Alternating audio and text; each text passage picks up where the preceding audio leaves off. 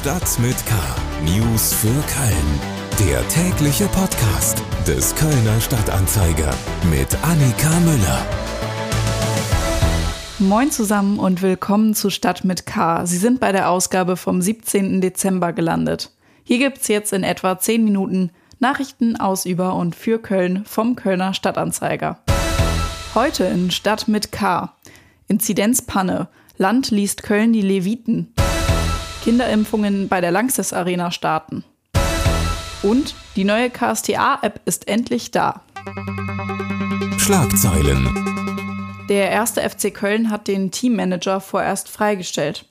Der Club will damit das Risiko von Impfdurchbrüchen innerhalb des Teams und der Mitarbeiterschaft reduzieren, da sich der ehemalige Profi noch nicht hat impfen lassen. In der Zwischenzeit ist der 40-Jährige auch noch an Corona erkrankt und befindet sich in Quarantäne.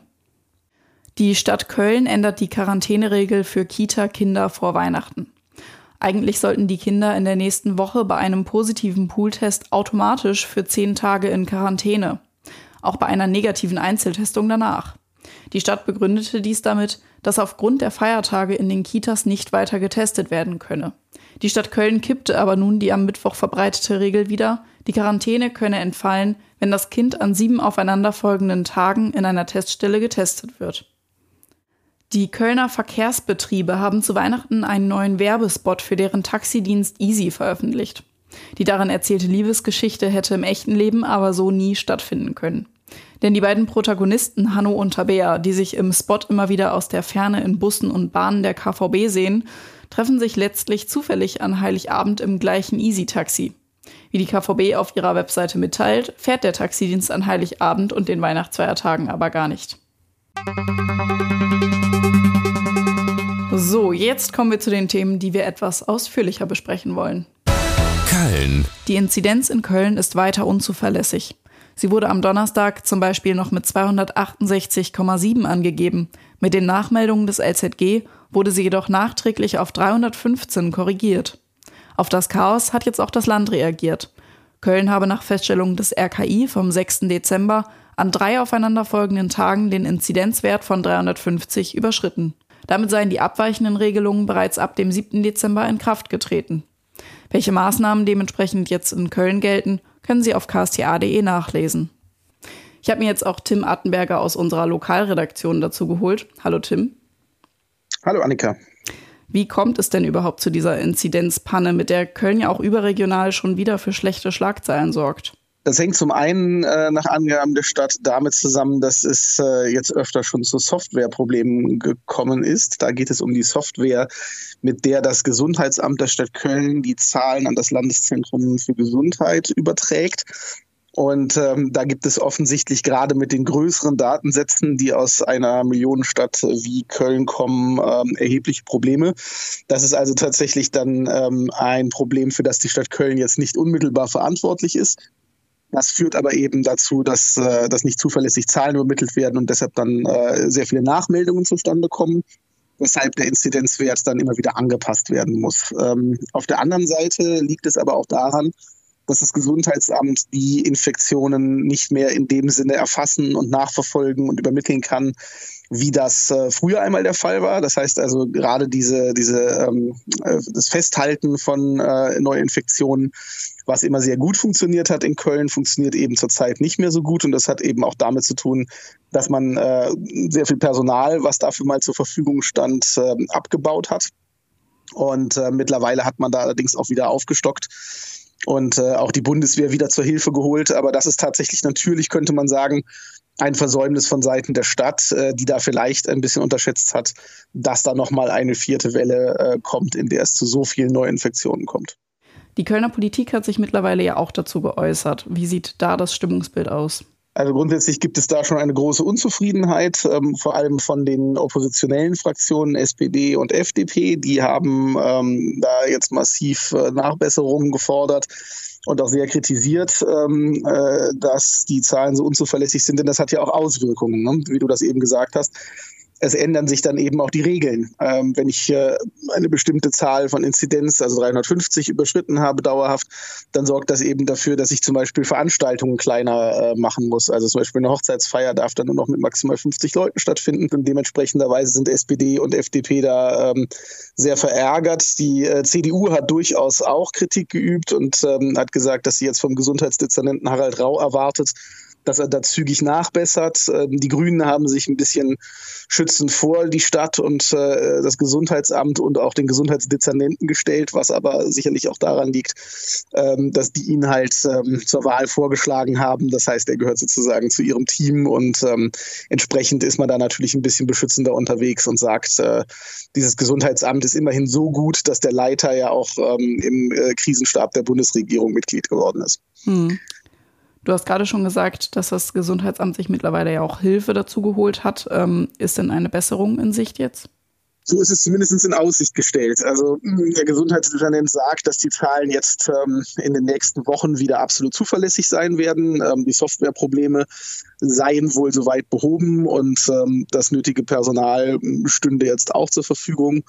Also von daher gesehen gelobt er zumindest Besserungen und ähm, dann hoffen wir mal, dass das auch so ist. Wir werden sehen. Das war Tim Attenberger aus unserer Lokalredaktion zu der Inzidenzpanne in Köln. Corona News. Am Freitag ist das städtische Impfangebot für Kinder gestartet. An zunächst vier Tagen vom 17. bis 20. Dezember können Kinder bei mobilen Impfaktionen und in der Lanxess Arena im Walk-in und im Bike-in-Bereich geimpft werden. Dafür stellt die Stadt insgesamt 4000 Impfdosen zur Verfügung. In der Lanxess Arena sollen auch am 21. Dezember noch zusätzliche Termine für Kinder angeboten werden, heißt es auf der Webseite der Stadt.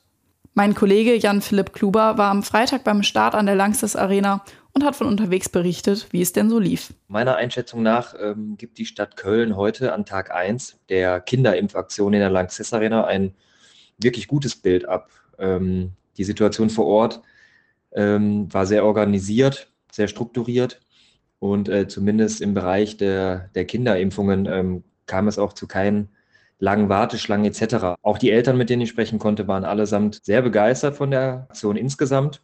Und auch das Anmelden über den Link hat sehr gut funktioniert. Gesundheitsamtsleiter Dr. Johannes Niesen war auch vor Ort. Das sagt er zu den Kinderimpfungen. Man konnte immer nur das impfen, wo man eben sicher war, dass es eben gut vertragen wird. Und das wissen wir jetzt bei den Kindern auch. Und deswegen sind wir froh, dass wir die Kleinen jetzt auch heute hier in Köln anfangen können zu impfen.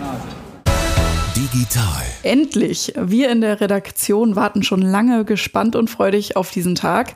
Nun können wir es endlich verkünden. Die neue KSTA-App ist da. Und ich habe mir jetzt einen der Hauptverantwortlichen per Internet zugeschaltet, unseren Head of Digital Martin Dovideit. Hallo Martin. Hallo Annika. Es ist endlich vollbracht. Magst du einmal erzählen, welche Vorteile die neue App unseren Lesern und Hörern bringt? Also die ganzen Inhalte, die Sie von ksta.de kennen, gibt es jetzt in einer App-spezifischen Aufbereitung. Das ist einfach zu finden in den App Stores oder im Play Store unter KSTA Nachrichten. Und dort sind die Inhalte eben optimiert für Smartphones jetzt darstellbar.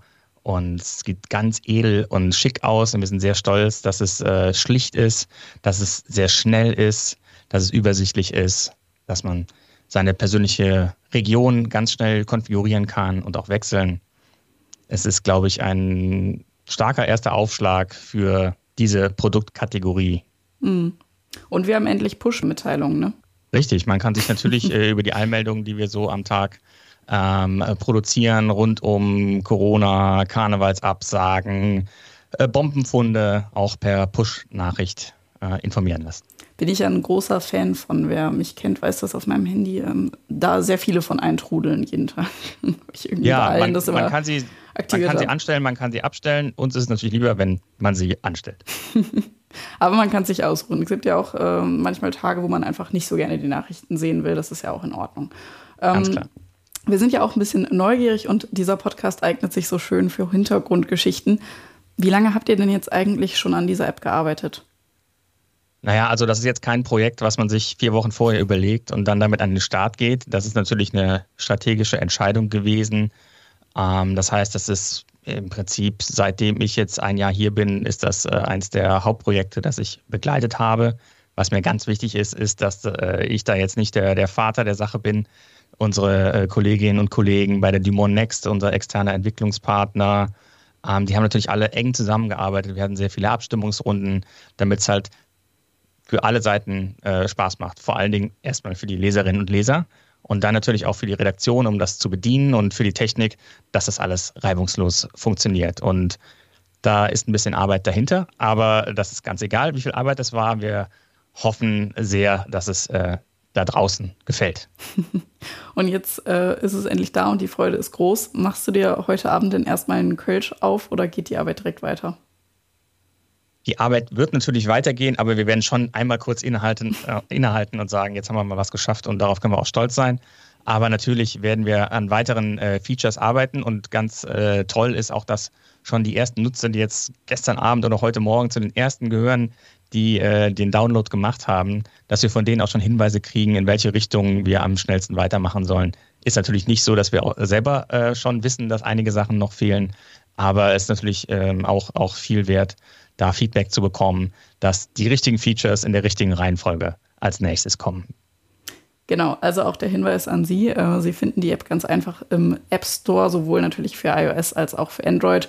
Und wenn Sie Anmerkungen haben, ähm, freuen wir uns da sehr gerne drüber. Natürlich genauso auch über positive Bewertungen.